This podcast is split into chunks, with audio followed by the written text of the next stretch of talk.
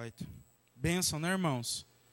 Graça e paz, nosso Senhor Jesus, seja sobre as nossas vidas, amém? Muito bom a gente poder estar junto, né, e relembrar aquilo que a gente tem sempre dito, e eu creio assim que Deus, em suas formas graciosas e amorosas, tem feito a gente experimentar, né, que é da alegria verdadeira que não depende das circunstâncias. E essa alegria que eu quero de fato declarar, desejar sobre a sua vida hoje. Alegria verdadeira do Senhor, que não depende de circunstâncias, seja sobre a vida de cada um dos irmãos. Amém? Quero te convidar, te pedir aí que você abra a palavra do Senhor aí, na carta de Tiago, Tiago capítulo 2. Tiago 2, do verso 14 ao 26 vai ser a nossa leitura. Não sei quantos sabem, né, mas a gente, como igreja protestante, comemorou essa semana o dia, né, aniversário de 506 anos da Reforma Protestante, especificamente no dia 31 de outubro, o último agora. Eu acho que deu terça-feira, né, o dia que os irmãos estiveram lá na escola lá foi o dia em que se comemorou né, mais um ano de aniversário da reforma protestante. Reforma essa que é tão especial para nós e que faz a gente poder estar aqui como igreja hoje, vivendo né, como família. E eu não sei se todos sabem, mas essa reforma ela tem basicamente assim como origem é, o dia em que Lutero inconformado com aquilo que ele estava vendo no seu contexto igreja, até então igreja católica, é, estabelece, cria né, é, 95 teses é, a partir das escrituras, a partir daquilo que ele estava vendo de errado na igreja, comparando com as escrituras, e prega né, na catedral de Wittenberg, na Alemanha. E ali começa todo esse processo de reforma protestante, que depois vai culminar na excomungação de Lutero, né, que era um, era um padre católico, monge agostiniano. E aí surge as igrejas protestantes a partir desse movimento que é chamado de reforma protestante, né? E a partir de uma data tão especial, tão importante para nós que somos cristãos protestantes, eu acredito que vale a pena a gente refletir sobre algo aqui hoje que tem tudo a ver com isso algo que a gente com certeza já ouviu falar, ou seja, nada novo debaixo do sol, mas que ao mesmo tempo não deixa de ser importante para nós, uma vez que faz parte daquilo que são as bases da nossa fé cristã como igreja. A sola escritura, né? Uh, e, e, especificamente aquilo que Lutero leu na palavra de Deus, que despertou e abriu os olhos dele para que ele pudesse começar a ver tudo aquilo que eram os desmandos da igreja que não estavam de acordo com as escrituras, que é a frase que Lutero lê, né, naquele contexto ali que está na carta de Paulo aos Romanos, capítulo 1, verso 17, onde a palavra de Deus diz: "O justo viverá pela fé. E a partir disso, os olhos de Lutero, eles são abertos e ele começa a enxergar tudo aquilo que a igreja fazia, que a igreja praticava, que não estava de acordo com as escrituras, que não estava de acordo com a palavra de Deus, especificamente indulgências, né, que eram é, preços que as pessoas mais abastadas financeiramente elas pagavam para que, embora vivendo uma vida de pecado, elas assim, mesmo assim pudessem usufruir e obter da salvação depois de morrer, né? na salvação que eles entendiam como estar em um lugar específico, ou seja, o céu. Então, irmãos, assim, como a gente de fato celebrou nessa semana, essa data tão especial e tão importante, eu quero relembrar a gente sobre algo aqui que eu acredito todos nós sabemos, mas que não deixa de ser de fundamental importância para nós na nossa fé cristã. Eu quero falar com vocês sobre a fé que gera boas obras. A fé que gera boas obras. Amém? Você pode repetir comigo? A fé que gera boas obras. E aí, para isso, a gente vai usar esse texto aí que eu pedi para você abrir, na carta de Tiago, capítulo 2, do verso 14 ao verso 26. Pode deixar a sua Bíblia aberta aí. Nós vamos ler agora, mas só escuta um pouquinho que eu vou dizer aqui. essa carta, irmãos, das Escrituras que você está aí com a sua Bíblia aberta, e a carta de Tiago foi uma das últimas cartas, um, um dos últimos escritos a entrar no cânon, chamado de cânon protestante. E, basicamente, essa carta, ela foi uma das últimas a entrar no cânon, pela, pelas complicações geradas na cabeça de todos os estudantes da, da época, sobre a, algumas informações que, que, e alguns escritos, alguns textos que estão exatamente na carta de Tiago. Um desses textos que complicavam a cabeça dos teólogos e faziam eles ficarem em dúvidas se a carta de Tiago deveria sim ser ou não acrescentada ao cânon protestante, é esse texto que nós vamos ler daqui a pouco. O texto da carta de Tiago no capítulo 2. Por quê? Eu vou explicar para vocês. Quando a gente pega, especialmente os escritos paulinos, que são as 13 cartas né, do Novo Testamento, que tem como tem no título uh, Paulo se apresentando como o escritor delas, né?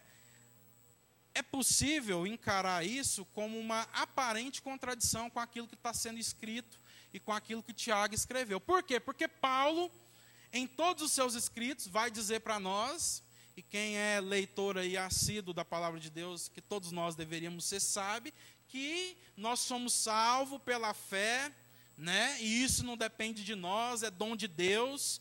Isso não vem de obras para que ninguém se glorie, né? Por exemplo, lá no texto de Efésios, capítulo 2, verso 10, você não precisa abrir, pode ficar em Tiago que eu vou ler. A palavra de Deus exatamente, a palavra de Deus diz exatamente isso, Efésios 2, 8. Diz assim: ó, vocês são salvos pela graça, por meio da fé, isso não vem de vocês, é uma dádiva de Deus. Não é uma recompensa pela prática de boas obras, para que ninguém venha se orgulhar. Pois somos obra-prima de Deus, criados em Cristo Jesus, a fim de realizar as boas obras que Ele de antemão planejou para nós. Então, quando os teólogos, os estudantes das Escrituras, e também Lutero, que é o nome principal da reforma protestante, o primeiro nome que a gente lembra quando a gente fala da reforma, quando eles liam aquilo que Paulo escreveu e liam aquilo que a gente vai ler aqui em Tiago capítulo 2, que é a fé sem obras é morta, basicamente isso que o texto diz, eles entendiam isso aqui como uma aparente contradição. Lógico, depois, lá para o fim da sua vida, Lutero entendeu que Tiago também deveria ser acrescida, a carta de Tiago deveria ser acrescida ah, ao cânon protestante, aquilo que é o, os, o, o, o, conjunto de livros que nós temos na nossa Bíblia protestante, porque ele já entendeu que um não era contraditório ao outro, mas um era complemento do outro. Amém? Então, os, os escritos de Paulo não são contraditórios aos escritos de Tiago, porque Paulo diz que a fé não é, é um dom de Deus que não vem de obras para que nenhum de nós venhamos nos gloriar, certo? Tiago vai dizer para nós que a fé sem obras é morta. Mas isso não é contraditório, isso é complementar. Por quê? Eu já vou de antemão explicar para os irmãos entenderem o texto onde nós vamos entrar agora. Exatamente, irmãos, porque, é, de fato, para a gente ser salvo, a gente não depende das nossas boas obras. Simplesmente pelo fato de que ninguém sem Deus consegue praticar boas obras a palavra de Deus vem dizer para nós que as nossas, as nossas melhores obras né, são diante de Deus como trapos de imundície. Então Deus vê aquilo que a gente acha que de melhor a gente faz sem Ele, Deus vê aquilo que todo ser humano acha que de melhor faz sem Ele, sem dependência dele, sem se submeter a ele, como trapos de imundícia, que eram panos que as mulheres antigamente usavam nos dias de menstruação para poder segurar o fluido né? Para que todo mundo entenda, não tem criança nenhuma aqui, né? Então, assim que Deus vê as nossas melhores obras sem Ele, sem o Espírito Santo, sem nascer de novo, sem entregar a nossa vida para Ele. Então, de fato, a fé, a, a fé né, nós fomos salvos pela graça mediante a fé, e isso não veio das nossas boas obras. E está tudo certo a gente falar sobre isso.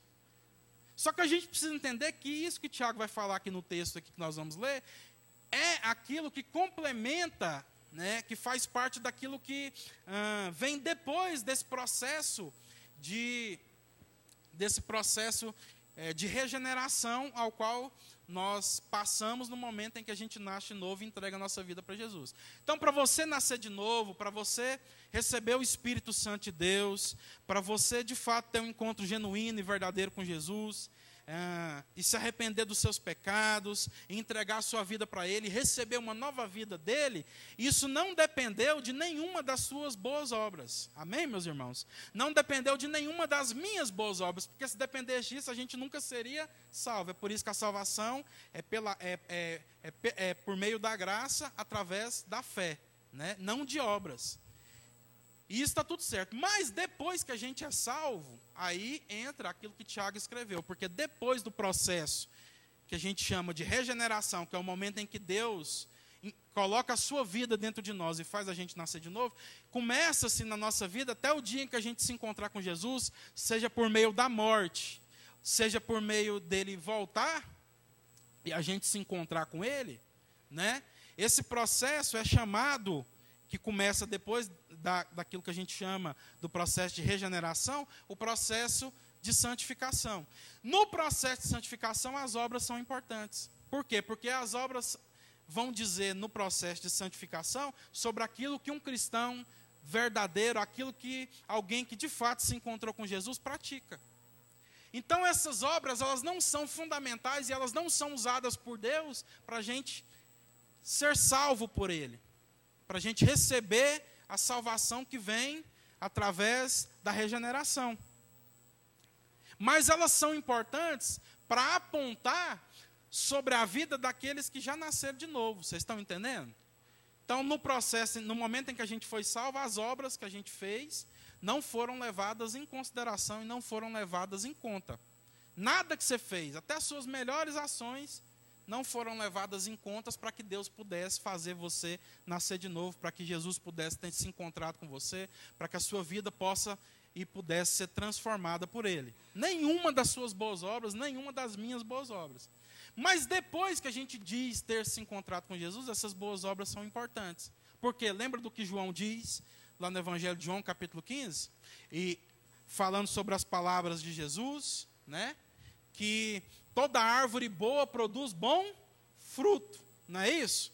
Lembra das palavras de Jesus quando Jesus diz que nós seríamos conhecidos pelos nossos frutos, né? Então isso é de fundamental importância a gente entender para que a gente possa entrar no texto de Tiago sem esse dilema e para que a gente não venha, de fato, ouvir tudo aquilo que a palavra de Deus diz para nós aqui através da boca inspirada de Tiago e através dos seus escritos, e de alguma forma entender que isso aqui está julgando a nossa salvação.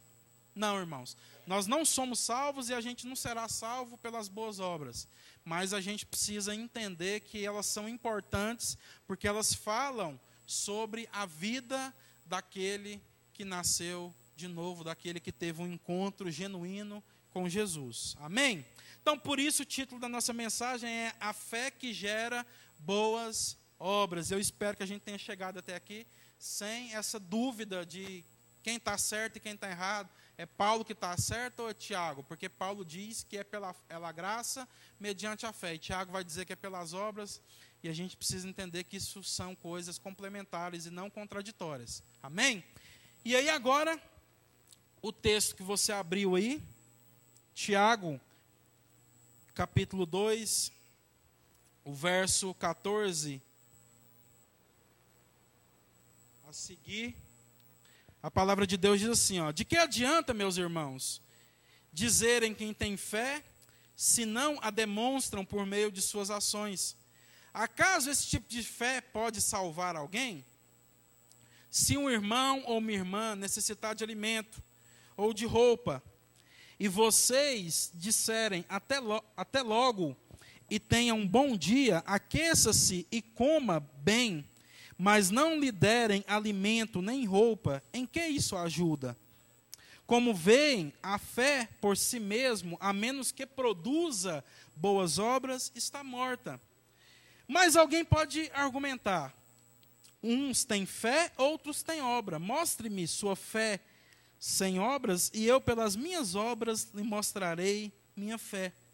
Você diz crer que há um só Deus, um único Deus. Muito bem, até os demônios creem nisso e tremem de medo.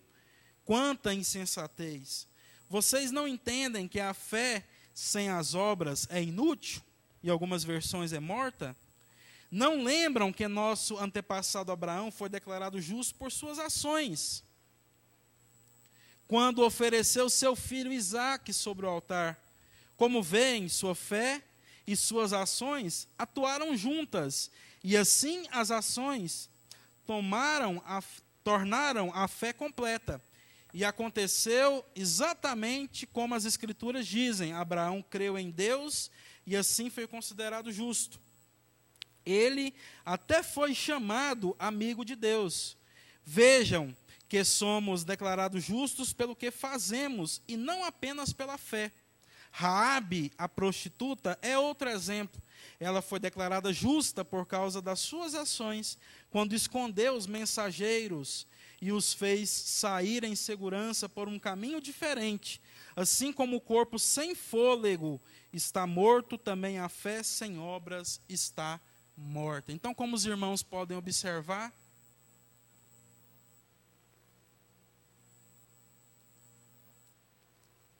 Tiago está falando da fé, que é traduzida em obras, naquilo que precisa acontecer nas nossas vidas após o processo de regeneração, ao qual não dependeu de nós nem das nossas obras.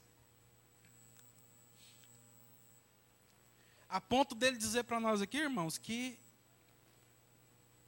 alguém pode argumentar, né? Uns têm fé e outros têm obras. E a palavra de Deus diz para nós que, é, então, já que o argumento é esse, uns têm fé e outros têm obras, mostre-me a sua fé sem obras, que eu com as minhas obras lhe mostrarei a minha fé. Então a palavra de Deus está deixando claro para nós que necessariamente o cristão, aquele que se encontrou com Jesus, embora isso tenha acontecido, isso tenha acontecido, mais uma vez eu repito, sem a ajuda das nossas obras, mas aquele que se encontrou com Jesus, aquele que teve um encontro, aquele que afirma ter nascido de novo, aquele que afirma ter recebido uma, uma nova vida em si, precisa necessariamente começar e ter esse processo começado nas suas vidas de prática de boas obras. E aí a palavra de Deus exemplifica para nós aqui um exemplo claro porque as boas obras não falam simplesmente daquilo que nós fazemos diante de Deus, como a nossa liturgia, né, como a nossa devoção. Então, boas obras aqui na palavra de Deus, isso precisa ficar claro para nós, não são praticadas na vida cristã só pela nossa liturgia religiosa e pela nossa dita devoção a Deus. Então, as minhas, obra, minhas boas obras, elas não são demonstradas só quando eu, eu tenho uma prática semanal de liturgia. O que, é que eu estou falando? Estou falando de um culto como esse, de uma programação semanal religiosa.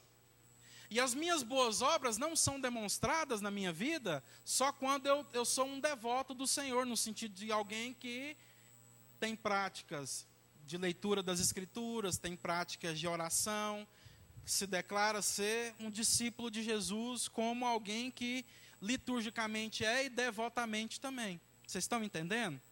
As boas obras, elas precisam ser vistas nas nossas vidas, naquilo que tange tudo aquilo que é de fato a nossa vida. É por isso que você vai ver as escrituras dando aqui o primeiro exemplo.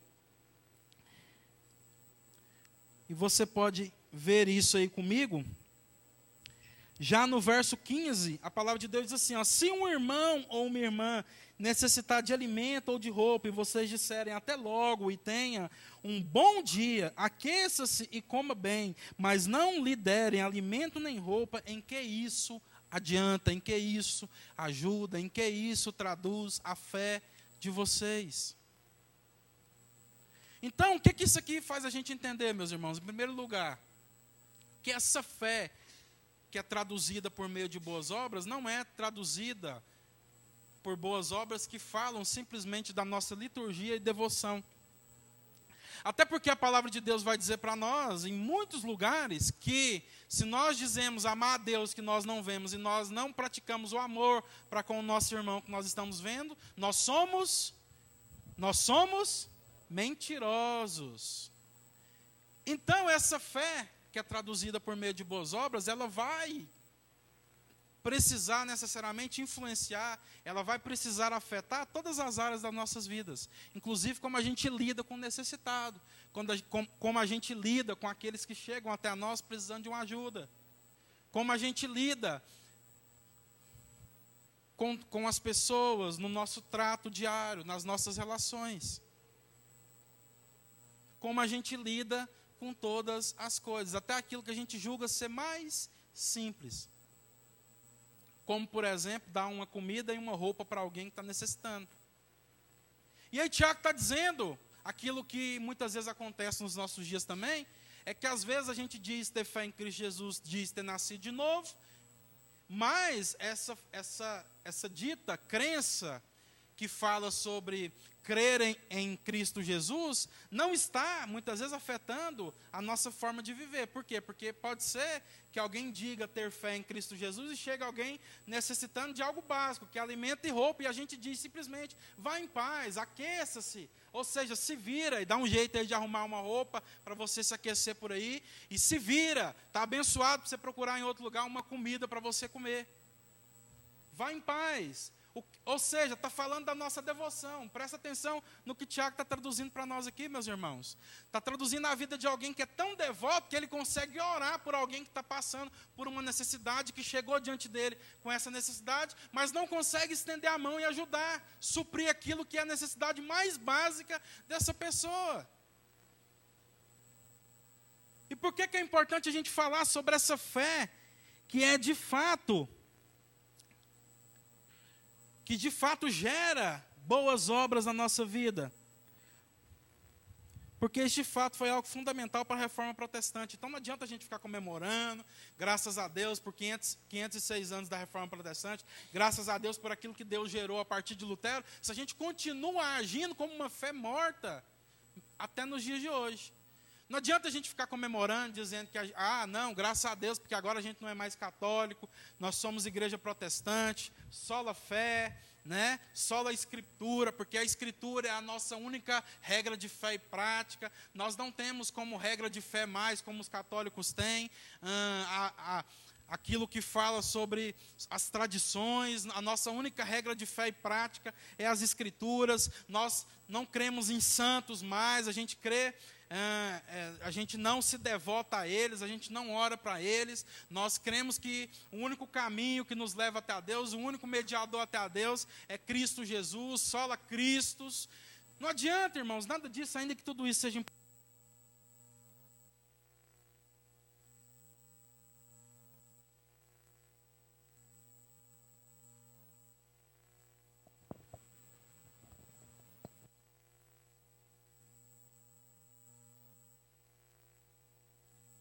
Não adianta a gente dizer que crê em tudo isso e, de fato, aquilo que fala sobre a fé que gera boas obras ainda continua gerando em nós letargia, nada. Então não adianta a gente comemorar a reforma protestante, por isso que eu fiz questão de trazer esse tema aqui para a gente hoje refletir. Se a nossa fé continua sendo letárgica, continua sendo a fé daqueles que buscam a Deus ainda por aquilo que Deus pode entregar. Como alguém que vai no supermercado comprar com dinheiro com recurso financeiro aquilo que precisa para sua dispensa, sem entender que de fato aquilo que a gente já precisava para viver a nossa fé de forma saudável, Deus já entregou para a gente. E que agora, abençoados por Deus, nós somos chamados a abençoar uns aos outros. Praticar boas obras, meus irmãos, de fato e verdadeiramente não é só ter uma boa liturgia e uma boa devoção. Essas boas obras que Deus preparou de antemão para que nós andássemos nelas, como diz lá na carta de Paulo, que a gente leu ah, aos Efésios no capítulo 2, precisam ser vistas nas nossas vidas, naquilo que tange as relações que nós temos uns com os outros. Eu não posso ser só alguém que é litúrgico, ou seja, alguém que não falta esse encontro aqui toda semana e alguém que tem minimamente uma vida de oração e de leitura das Escrituras, se isso não é traduzido naquilo que são as minhas relações interpessoais, que seja com alguém que a gente não conhece, que vem até a nós com aquilo que são as necessidades mais básicas, que é comer e vestir, como é o caso que o texto apresentou aqui, ou que seja qualquer outro tipo de relação que nós temos na nossa vida cotidiana com os nossos familiares e com os nossos irmãos que são família da fé conosco. Como que essa fé que você diz, que nós dizemos, que alcançou o nosso coração ao crermos em Jesus e que nos salvou pela graça, tem afetado a forma que a gente tem vivido e a forma que a gente tem se relacionado uns com os outros? Será que aqueles que estão à nossa volta, estão ao nosso redor, convivem com a gente, podem experimentar dessas boas obras que Deus preparou de antemão para que nós pudéssemos andar? Ou será que as pessoas que estão à nossa volta, que convivem com a gente, têm experimentado e têm visto em nós homens e mulheres que até dizem ser discípulos de Jesus e cristãos, mas que são meramente apenas devotos e litúrgicos? Gente que é, tem uma devoção diante de Deus e que tem até uma liturgia semanal, mas que não consegue traduzir na sua vida e isso de forma a afetar a vida das pessoas através das práticas de boas obras. Como que o seu colega de trabalho te traduziria? Como alguém que é religioso, devoto e litúrgico, ou como alguém que de fato é um discípulo de Jesus verdadeiro, de forma que essa pessoa está experimentando daquilo que é a vida de Deus através de você. Como que os nossos pais, os nossos filhos, as nossas esposas, os maridos, poderiam, se a gente pudesse, ter um testemunho aqui, traduzir aquilo que é a realidade do que a palavra de Deus está dizendo sobre nós nas nossas vidas. Será que nós somos cristãos aonde as boas obras estão podendo ser vistas em nós, ou será que a gente tem se tornado cada vez mais no sentido ruim dessa palavra, gente religiosa? Porque eu sei que tem um lado positivo também, tá? Religioso, religião significa religar, né? Então, todas as vezes que nós nos religamos com Deus, né?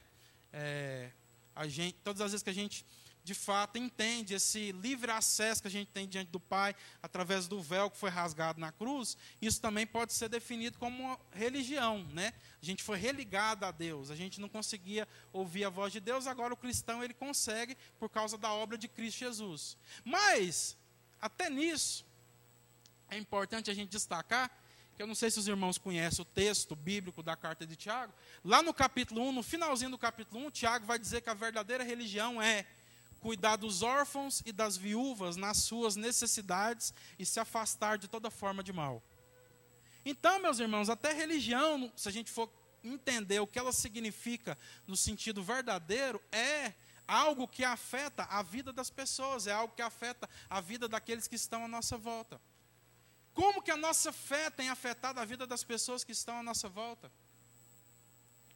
Como que a nossa fé tem afetado a vida das pessoas que Deus colocou sobre as nossas vidas, que Deus colocou para caminhar com a gente de alguma forma, que Deus colocou para viver com a gente de alguma forma, seja no trabalho, seja em casa, seja como irmão em Cristo em uma comunidade. Por quê? Porque necessariamente a fé, ela gera boas obras, mas não são boas obras naquilo que tange simplesmente aquilo que a gente vive com Deus. E está tudo certo, tá, irmãos? A gente não está aqui querendo dizer que a sua vida devocional ela não tem sentido, porque a gente falando isso estaríamos contrário àquilo que as escrituras ensinam. Porque Jesus diz quando você é, quando orares entra lá no secreto, né? É, no seu secreto, no seu quarto, no lugar onde ninguém está te vendo. Faz diferente dos fariseus que oram para que todos os vejam, né? Entra no lugar onde ninguém está te vendo. Abre o seu coração diante do Pai, porque é o Pai que está em secreto e te vê com esse coração de não querer ser visto, de não querer aparecer, mas vê que você está de fato derramando seu coração diante dele, vai te recompensar. Então, de fato, tudo isso é, é, é, verdadeiro e não tem problema nenhum a gente ter uma devocional, a gente ter um momento com Deus. Mas sabe, irmãos, até o, os nossos devocionais, o momento que a gente tem com Deus, o momento da gente abrir o nosso coração com o Senhor, o momento da gente ler, refletir naquilo que as Escrituras estão dizendo para a gente, precisa levar a gente de volta até os irmãos. E o que eu vejo é que, infelizmente, muitas vezes, a vida que a gente está falando ter de forma devocional com Deus está afastando a gente dos irmãos. Quando na verdade deveria fazer o contrário. Quanto mais eu oro, quanto mais tempo eu tenho diante de Deus para entender aquilo que Deus espera de mim, aquilo que Deus está me chamando a viver, mais eu vou desejar estar com os meus irmãos para poder, de fato, inspirar eles com tudo isso.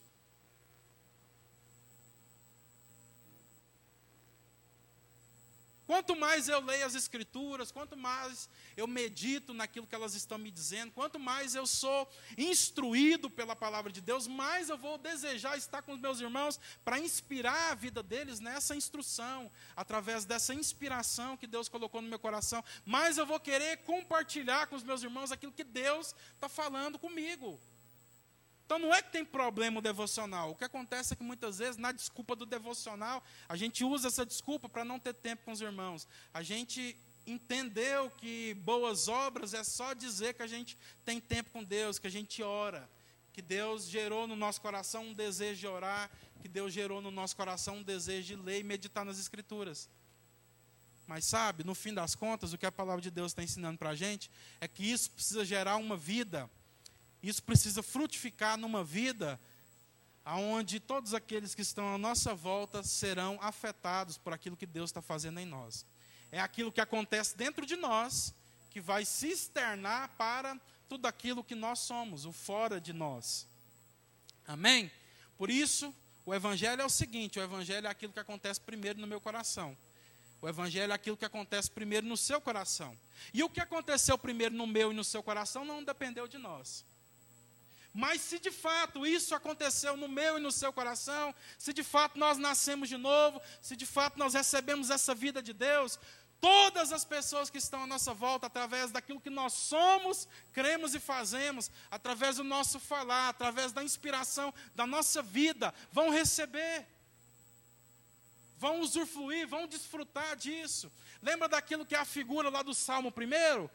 Que a palavra de Deus diz que bem-aventurado é o homem que não anda segundo o conselho do ímpio. E lá na frente, essa mesma palavra vai dizer para nós que nós somos aqueles que, de fato, né, meditam na palavra de Deus de dia e de noite, aqueles que de fato entregaram a sua vida, aqueles que de fato são esses bem-aventurados, eles são como árvores plantadas à beira do riacho. E o que, que as pessoas fazem com árvores, irmãos? Eu não sei se os irmãos já refletiram e meditaram sobre isso. Árvores que dão fruto recebem pedrada. Então as pessoas vão te criticar. Né? As pessoas vão apontar o dedo muitas vezes para você.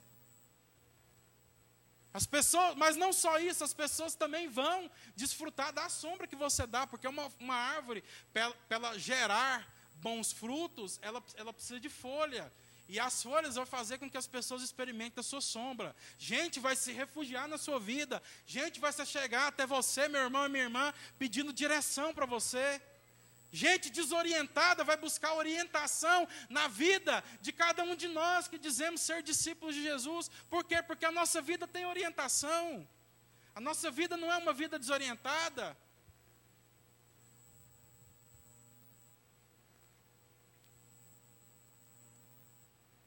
Então, partindo dessa figura da árvore e trazendo para aquilo que a gente está falando sobre boas obras, a fé que gera boas obras, a gente precisa entender, meus irmãos, que essa precisa ser a nossa vida. E é essa meditação que a gente precisa ter nessa semana tão importante para nós, como a semana que se comemora a reforma protestante.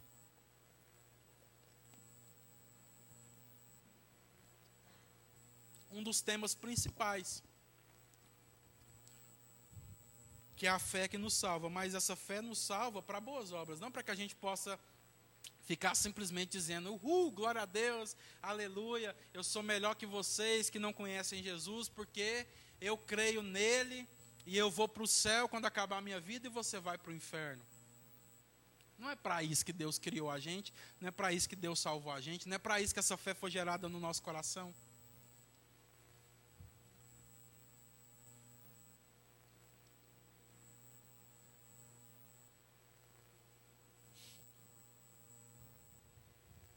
Para a gente entender de uma vez por todas aquilo que a palavra de Deus está falando, porque às vezes você possa pensar só assim, não, então, vamos aí fazer, é, vamos aí fazer filantropia, né? vamos ajudar o pobre, o necessitado, porque de fato é isso aí que a palavra de Deus está dizendo, né? É só isso aí que a palavra de Deus está dizendo ser, né? Aquilo que traduz as nossas boas obras. E por isso, lá no fim do texto, você pode acompanhar comigo aí, depois de Tiago argumentar sobre mostra-me, né? Se alguém disser eu tenho fé e você tem, é, uns têm fé e outros têm obras, como se fosse algo contraditórios. Aí Tiago ele começa a argumentar: mostra-me essa sua fé com obras, que eu com as minhas obras lhe mostrarei a minha fé. Ou seja, não existe esse paralelismo no sentido de alguns ter só fé e outros ter só obras. Tiago diz: se você está achando que é assim que funciona, então mostra-me a sua fé sem obras, que eu com as minhas obras lhe mostro a minha fé, porque elas andam juntas, elas estão interligadas. E aí Tiago começa a argumentar, né? Depois disso, ah, vou ter que abrir aqui porque o tablet descarregou. Vou abrir aqui o texto aqui de Tiago 2 no celular. Depois disso, meus irmãos, ele começa a falar sobre alguém que era muito importante, não só para os primeiros leitores dessa carta, como também para nós, porque nós somos, pela fé, filhos de Abraão, não é mesmo? Todo aquele que crê em Cristo Jesus creu porque primeiro Abraão creu. Então Abraão é o pai da fé. Então é esse autor, né?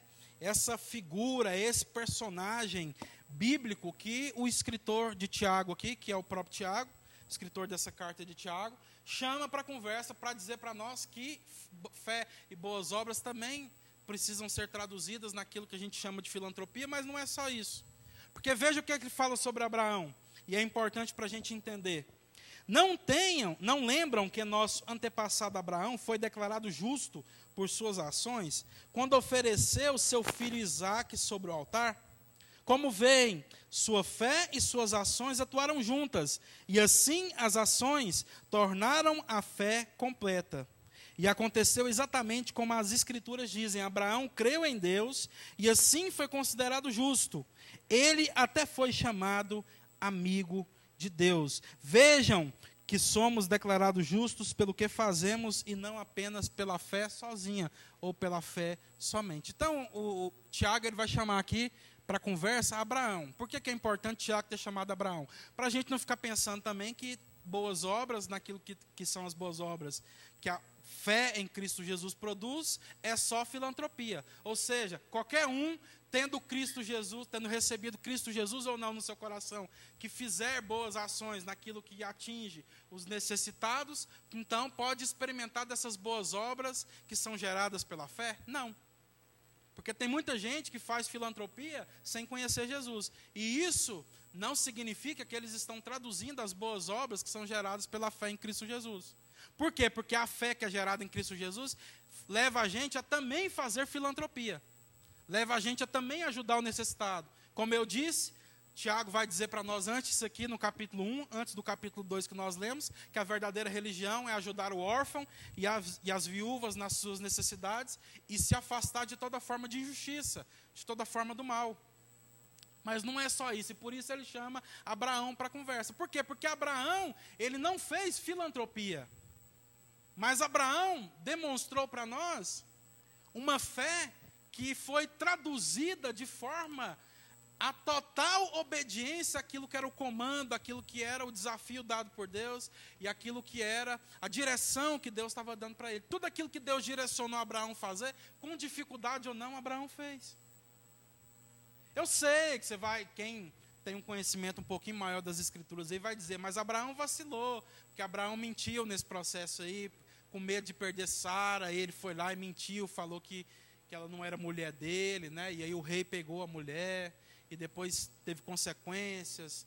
É, eu sei que Deus falou para ele sair da terra dele, da sua terra, da sua parentela, e ir para outro lugar que Deus lhe mostraria, e, e ele e não era para ele levar nada nem ninguém, mas ele levou, não era para ele levar ninguém do seu, da sua parentela, e ele levou o sobrinho, e isso teve consequências lá na frente. Eu sei que Abraão, sem entender direito aquilo que Deus já havia prometido para ele, que iria dar um filho para ele e faria dele um pai de muitas nações. Ele, ele coabitou, ele teve relações sexuais com a escrava para que pudesse então ajudar a Deus. Eu sei de tudo isso, irmãos. Mas Abraão, se você for analisar de uma forma completa, do começo ao fim a vida dele, tendo dificuldade ou não, Abraão foi um homem que obedeceu às direções dadas por Deus. Então, como é que as boas obras são traduzidas na vida de Abraão? Como alguém que fez filantropia? Não, mas como alguém que obedeceu ao Senhor. Então, o que, que a gente aprende com isso? É que não basta simplesmente fazer filantropia. Veja que o texto bíblico aqui começa naquilo que a gente chama de mais básico, mais comum, mais corriqueiro, mais cotidiano. De forma que isso atinge até quem não serve a Jesus. Até quem não serve a Jesus, de vez em quando, é, é, é atende na porta lá da sua casa alguém pedindo alimento, alguém pedindo ajuda. E muitas vezes, mesmo sem servir Jesus, essas pessoas ajudam. Então a palavra de Deus aqui no texto começa falando sobre essas coisas que são mais básicas, mais corriqueiras. Mas não é só isso. É isso também, mas não é só isso. A, a fé que produz boas obras vai gerar a gente, além de fazer filantropia, dar esmolas, e abençoar a vida das pessoas naquilo que são os contextos mais básicos, as necessidades mais fundamentais, que é comer e vestir, essa fé que precisa produzir, gerar na nossa vida boas obras, ela, ela precisa levar a gente a mais do que simplesmente fazer filantropia, obedecer ao Senhor. E é por isso que Tiago chama Abraão para conversa, porque Abraão foi, não foi alguém que praticou uma filantropia, mas Abraão é o pai da fé porque ele obedeceu a Deus, ele obedeceu às gerações dadas por Deus. Ele creu naquilo que Deus estava falando para ele. E Abraão fala para nós, fala para nós de alguém que creu e traduz para nós o que é crer, o que é confiar, que então é obedecer. Se a gente, o que é que isso fala para a gente, meus irmãos? Se a gente diz crer e está vivendo uma vida de desobediência no Senhor, isso não é fé genuína. Se a gente diz crer em Deus, crer em Jesus Cristo, crer na, obra consumada de Jesus por nós na cruz, e mesmo assim a gente continua vivendo uma vida em desobediência àquilo que as Escrituras dizem, aquilo que são as exortações pastorais, aquilo que de fato Deus está usando os irmãos para falar conosco, a gente precisa entender que isso não é fé genuína, isso não é fé verdadeira em Cristo Jesus. Por quê? Porque se Abraão é o pai da fé, então a gente precisa entender que, além de Jesus, não tem ninguém melhor para traduzir o que é crer senão Abraão. Porque ele é o pai da fé, vocês concordam comigo? Se alguém é o pai de algo, ele é, é o melhor ser humano para definir o que é esse algo. Abraão é o pai da fé, e não sou eu que estou dizendo isso. As escrituras dizem que ele é o pai da fé. Ele é chamado de pai da fé. Em todos aqueles que creem em Jesus são filhos de Abraão. Por quê? Porque ele foi o primeiro que creu, ele foi o primeiro que traduziu o que é crer, o que é ter fé no coração em toda a história. Ele foi o primeiro chamado por Deus para essa fé. E se Abraão é o pai da fé, então ele é, ele é aquele que nós olhamos, além do nosso Salvador Jesus, que está acima de Abraão e de todos os outros, ele é aquele que nós olhamos para poder definir o que é fé. E quando a gente olha para a vida de Abraão para definir o que é fé, a gente vai entender, quer queira ou não, que a fé é definida na vida de Abraão por obediência. E o que, que a gente conclui com isso? Não existe fé genuína e verdadeira em Cristo Jesus sem obediência. E como nós, como protestantes, né, que dizemos crer e comemoramos lá aquilo que eu falei no começo, a reforma protestante, entendemos que a nossa única regra de fé e prática são as escrituras, então a gente precisa entender que essa obediência, ela precisa ser vivida nas nossas vidas em relação àquilo que as escrituras dizem.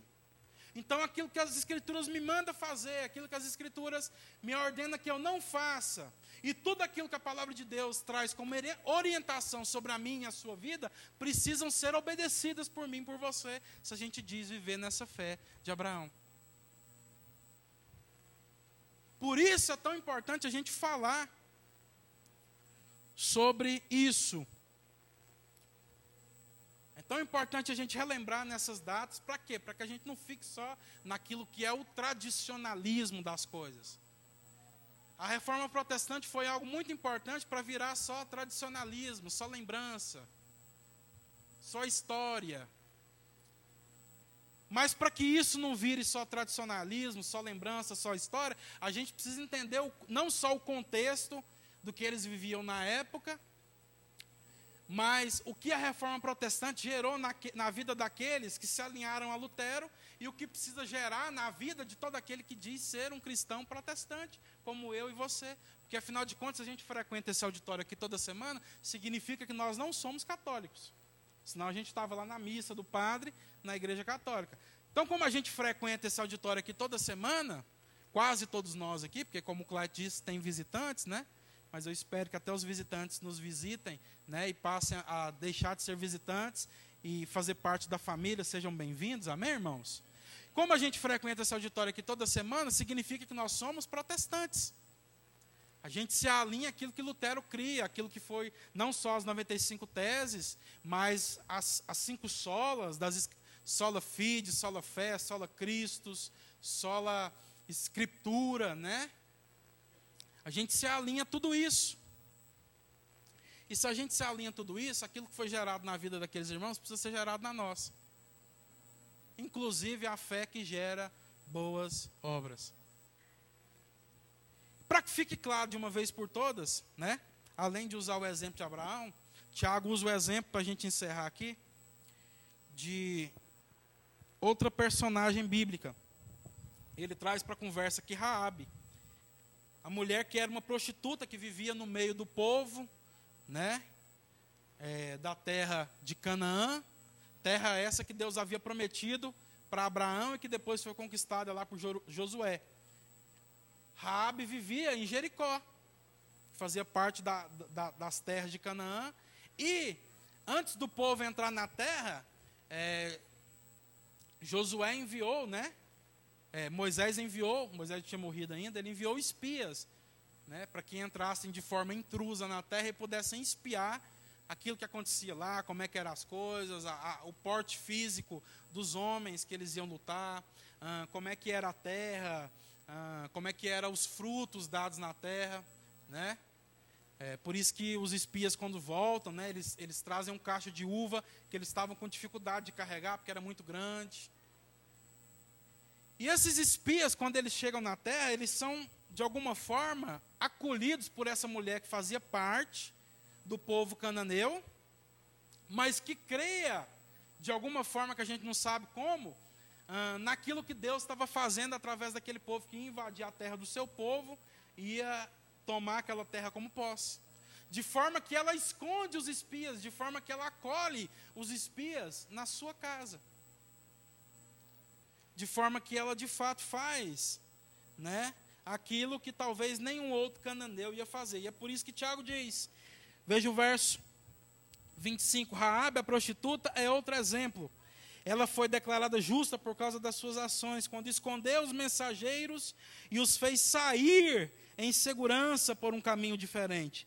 Assim como o corpo sem fôlego está morto, também a fé sem obras está morta. Veja, meus irmãos, essa mulher que era uma prostituta, que vivia como uma prostituta na terra dos cananeus, ela foi, por, por, por de alguma forma, crer nessa promessa de Deus dada a Abraão, considerada justa, de forma a não somente ser um exemplo bíblico aqui no texto que nós estamos lendo, mas como, por exemplo, ter entrado na genealogia de Jesus. Quando você pega lá a genealogia de Jesus, se eu não me engano, de Mateus, lá possui a, a, a, o nome de Raabe, ou seja, Jesus é descendente dessa mulher chamada Raabe.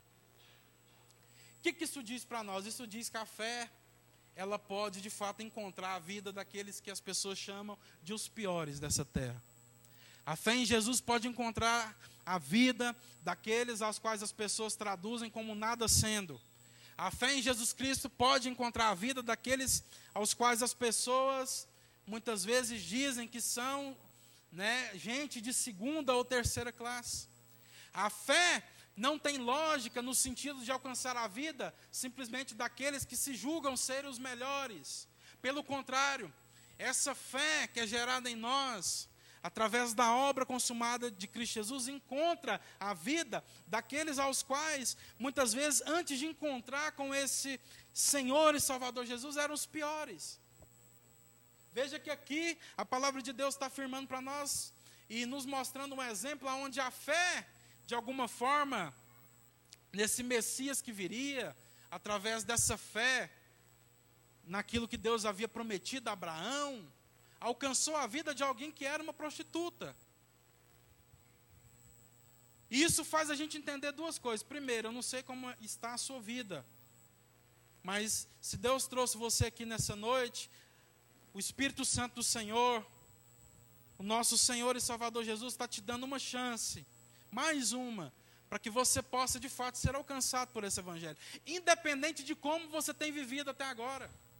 Ah, mas eu sou um prostituto, eu sou alguém que trai o meu esposo, eu sou alguém que trai o meu marido, eu sou alguém que não sou fiel, eu sou um mentiroso, eu sou um avarento, eu sou alguém mesquinho, eu sou alguém iracundo, não importa, meus irmãos. Por quê? Porque essa fé, ela pode alcançar o seu coração e transformar tudo aquilo que até então você é.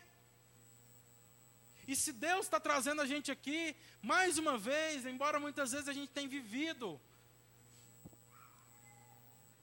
de forma, de todas essas formas mesquinhas, de todas essas formas que não traduzem a fé em Cristo Jesus, é porque o Senhor está dando mais uma oportunidade para nós, para que nós venhamos de fato abraçar essa fé em Cristo Jesus e de fato ter as nossas vidas, o nosso coração transformado por essa fé que gera boas obras em nós. E é isso que a gente vê. É por isso que a gente vê aqui o exemplo e a, a palavra de Deus, ela não tem vergonha de nos mostrar que alguém que era uma prostituta creu nessa promessa. E foi, isso lhe foi imputada, isso lhe foi imputado como justiça. Ela foi justificada. De forma que ela aparece até na genealogia do próprio Cristo como alguém que teve a sua vida transformada. A gente não sabe, a Bíblia não fala sobre o que aconteceu com essa mulher depois dela fazer isso aqui, mas muito possivelmente ela deixou de ser uma prostituta. Ela teve a sua vida transformada. Por quê? Porque é a experiência que todos aqueles que se encontram, que recebem essa fé no coração, têm.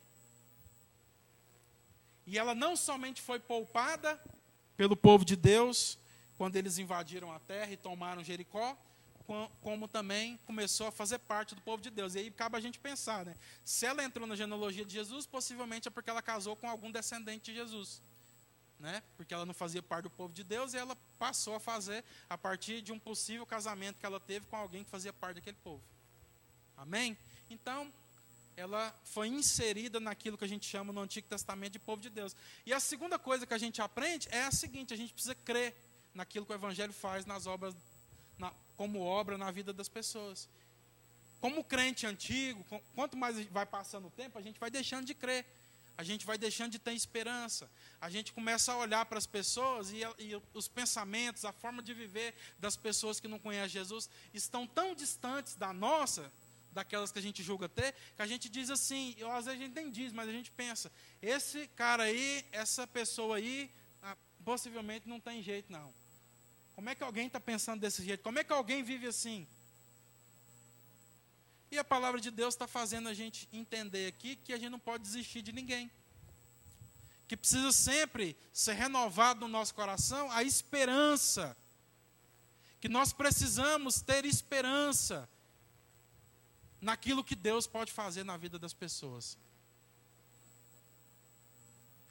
a nossa liturgia, eu repito mais uma vez isso, porque até nisso muitas vezes atrapalha, e é disso que eu estava falando, e as nossas devoções, irmãos, muitas vezes têm nos separado tanto do mundo, naquele entendimento de que eu preciso me separar do mundo, não como alguém que ah, recebe aquilo que é a instrução do mundo, não como alguém que, que não anda mais segundo o conselho do ímpio, porque dessa forma a gente precisa de fato haver essa separação.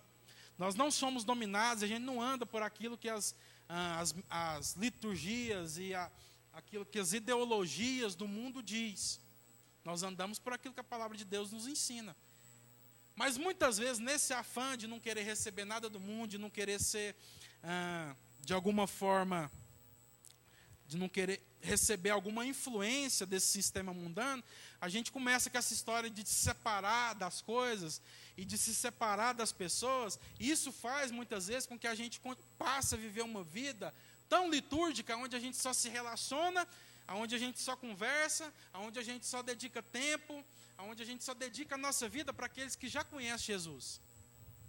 E a gente perde a esperança com aqueles que não encontraram Jesus ainda. A gente perde a esperança com aqueles que ainda não receberam dessa vida de Cristo ainda. E a gente se esquece, e a gente corre esse risco, do, do, nosso próprio nome como igreja local se tornar só uma placa comunitária, mais uma. Porque o nosso nome diz, né, o nome de todo cristão, não é só o nosso nome como igreja, mas a palavra de Deus diz que nós somos sal da terra. Ou seja, o sal, ele precisa salgar onde? Na terra. E a terra é o lugar aonde tem gente que conhece Jesus, gente que já entregou a vida para Jesus, gente que já nasceu de novo, e tem gente que ainda não conhece Jesus. E o sal ele precisa conservar, no sentido de conservar as nossas relações ah, que a gente tem com aqueles que já conheceram Jesus. Está tudo certo. Por isso que a palavra de Deus diz para a gente preservar a unidade. Mas o sal ele precisa é, gerar sede na vida daqueles que ainda não conheceram Jesus. A pergunta é: se nós somos sal da terra, nós temos gerado sede na vida daqueles que não conhecem Jesus? Sede pela palavra de Deus, sede por conhecer o Evangelho?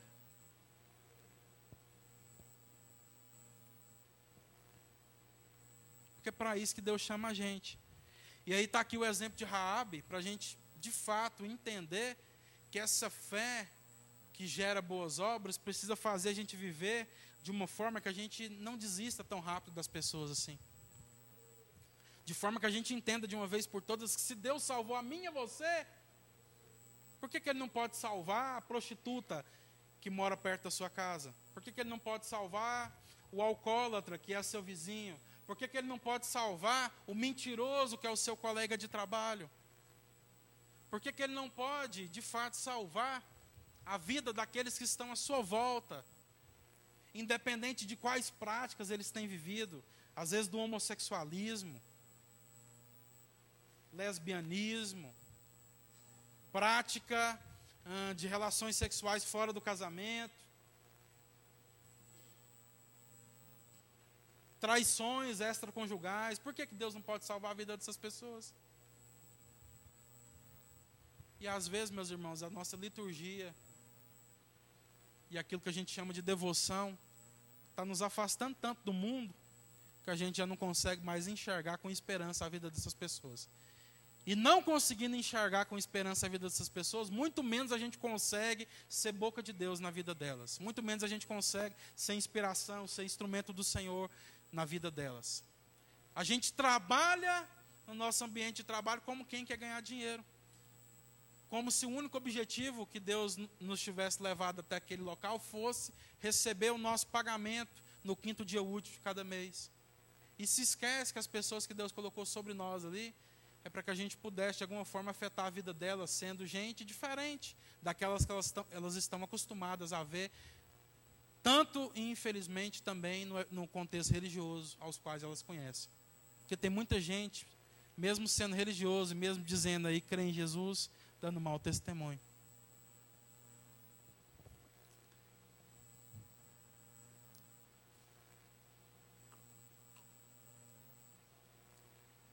Então, se a gente é cristão protestante, se nós comemoramos e damos glória a Deus para aquilo que Deus fez a partir da vida de Lutero e muitos outros que a gente chama de reforma protestante, a gente precisa entender que essa nossa fé, ela precisa gerar em nós boas obras. E que essas boas obras, elas são traduzidas nas nossas vidas, tanto naquilo que é mais corriqueiro e simples, quanto naquilo que é mais complexo, complicado, mas que não deixa de ser possível ser vivido através de nós.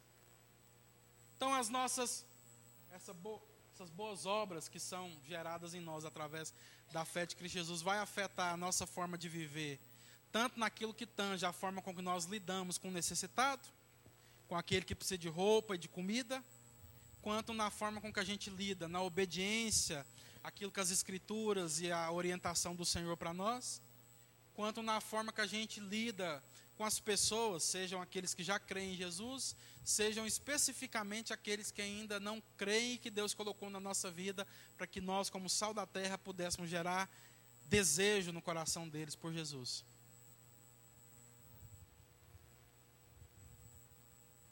E nada mais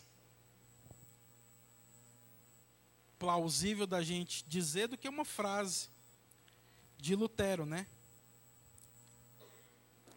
Que é o evangelho todo para o homem todo. Talvez você chegou até aqui e até hoje você não entendeu que o evangelho que nós cremos, ele afeta toda a vida do homem, no sentido que eu estou falando, não só os homens, né? Mas toda a humanidade. É o evangelho todo para a humanidade toda. Então, todo aquele que diz crer em Jesus precisa necessariamente ter a sua vida por completa afetada por esse evangelho. O evangelho vai afetar na minha vida não é só aquilo que eu faço aos domingos. Não, eu ficava em casa vendo Faustão, eu ficava em casa assistindo jogo de futebol, eu ficava em casa vendo série e agora eu vou para a igreja. Também isso, irmãos, mas não é só nisso que o evangelho vai afetar a nossa vida. O evangelho tem precisa afetar na nossa vida todas as coisas. Não é só aquilo que a gente fazia e agora faz aos domingos à noite. O evangelho precisa afetar a nossa vida naquilo que a gente fazia todos os dias e agora a gente faz. É na forma da gente comprar, é na forma da gente vender, é na forma da gente ganhar dinheiro, é na forma da gente trabalhar, é na forma da gente lidar com aqueles que moram sobre o mesmo teto que a gente, é na forma da gente lidar com os nossos irmãos, é na forma da gente lidar com aqueles que não conhecem o Evangelho ainda. É todas as coisas. Por isso, meu irmão, minha irmã, como cristãos protestantes, que a gente possa, de fato, entender isso de uma vez por todas. E entender também que nós não fomos chamados para viver uma fé de barganha, aos quais muitos irmãos ainda vivem por aí, por não entender aquilo que a palavra de Deus está mostrando para a gente. E aí ficam buscando a Deus de igreja em igreja, de campanha em campanha, para receber aquilo que eles desejam, como se quisessem então fazer uma troca com Deus. Eu vou lá, eu dou meu dízimo, eu dou uma oferta sacrificial, eu pago o preço e Deus faz por mim aquilo que Ele não faria se assim eu não fizesse quando na verdade a palavra de Deus está dizendo para nós que tudo aquilo que Deus precisava fazer pela nossa vida, Ele já fez, que foi entregar o seu Filho por nós naquela cruz. E que agora o que Ele espera de nós não é que a gente fique buscando bênçãos. Que a gente entenda de uma vez por todas que aquilo que Deus não nos deu ainda é porque Ele não quer que a gente tenha. Para a gente esperar com paciência nele. Talvez não é a hora da gente ter ainda mas que Deus já entregou para nós também o suficiente. Não para que a gente busque ainda ser abençoado, porque a palavra de Deus diz que nós já fomos abençoados com toda sorte de bênção espiritual nas regiões celestiais em Cristo Jesus. Mas para que entendendo que a gente já foi abençoado com tudo aquilo que a gente precisa, a gente seja uma bênção na vida daqueles que Deus colocou sobre nós, que Deus colocou ao nosso lado, que Deus coloca ao nosso redor. Então o entendimento precisa ser transformado em tudo, de forma que a gente já não é mais alguém que não é abençoado buscando ser, mas que a gente entenda que nós já fomos abençoados e que agora a única coisa que nós podemos fazer com essa bênção que Deus já entregou para nós é abençoar uns aos outros, com dons, virtudes que Deus colocou sobre a nossa vida, para que a gente possa repartir de forma que a palavra de Deus vai dizer para nós: de graça recebei, de graça dai. De forma que a palavra de Deus vai dizer para nós que mais bem-aventurado é aquele que dá, é aquele que reparte, é aquele que entrega, do que aquele que recebe. Mais bem-aventurado é repartir, é entregar do que receber. Ou seja, nós deveríamos ter mais motivos de alegria por saber que nós estamos repartindo do que quando nós recebemos algo. Porque quando nós estamos repartindo, isso fala de um cumprimento de propósito nas nossas vidas, porque todo cristão ele é doador. Ele é, ele reparte, ele entrega o pão que não é meu, o pão que não é, o pão que é nosso. E às vezes, às vezes a gente está falando sobre isso, a gente está entendendo só como alimento, só como dinheiro, só como recurso. Então tem que, de alguma forma, repartir parte do meu alimento e do meu recurso. Mas é sobre tudo, irmãos. Até quando você está dedicando seu tempo a alguém, quando você ora por alguém, qual foi a última vez que você orou por alguém? Ou as suas orações só contemplam diante do Senhor aquilo que você acha que você precisa e ah, aquilo que são as suas ah, as, sua, as suas formas mais ah, convincentes de convencer a Deus de que, daquilo que você quer que Ele faça por você? Você fica tentando convencer a Deus sobre aquilo que Ele precisa fazer, ou sendo duro ou não, você já entendeu que Deus está no controle de todas as coisas. Você já entendeu o amor de Deus, ou seja, entendendo o amor de Deus, você descansa no amor dele, sabendo que todas as coisas cooperam para o bem daqueles que amam o Senhor, e de que o Senhor não quer o seu mal, de que o Senhor não está contra você se você está em Cristo Jesus. O Senhor não está querendo destruir você se você está em Cristo Jesus. De forma que, mesmo que você passe por circunstâncias onde você diz assim: Senhor, eu não vou conseguir, eu não dou conta. Você confia de que Deus ele pode te carregar nos momentos em que você não consegue andar sozinho. Porque esse é o verdadeiro evangelho, meus irmãos. É a gente confiar no amor de Deus E saber que na vida do cristão nada é por acaso. Mas que tudo aquilo que Deus faz na nossa vida cumpre um propósito para nos aperfeiçoar. A imagem de Cristo Jesus. E cumpre um propósito naquilo que tange a vida do outro. Porque, por exemplo, a palavra de Deus diz que, da mesma forma que nós somos consolados, e para a gente ser consolado, a gente precisa passar por momentos onde nós vamos necessitar de consolação. Sim ou não? Geralmente esses momentos não são bons, que a gente precisa ser consolado. Mas a palavra de Deus diz que da mesma que Deus usa as consolações que nós recebemos nesses momentos difíceis que a gente passa, para que a gente saiba como consolar a outros quando eles necessitarem também ser consolados. Então nada em vão, Nada é por acaso e o Senhor está no controle de todas as coisas. E a gente pode confiar nele e viver essa fé genuína, verdadeira, que faz a gente viver na prática das boas obras. Boas obras essas que Deus preparou antes da fundação do mundo. Pensa nisso, meu irmão, minha irmã.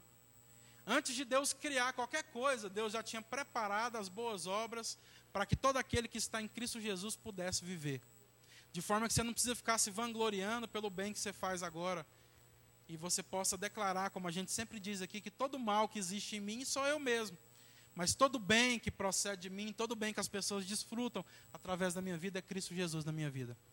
Amém? Vamos ficar de pé? Nós queremos orar.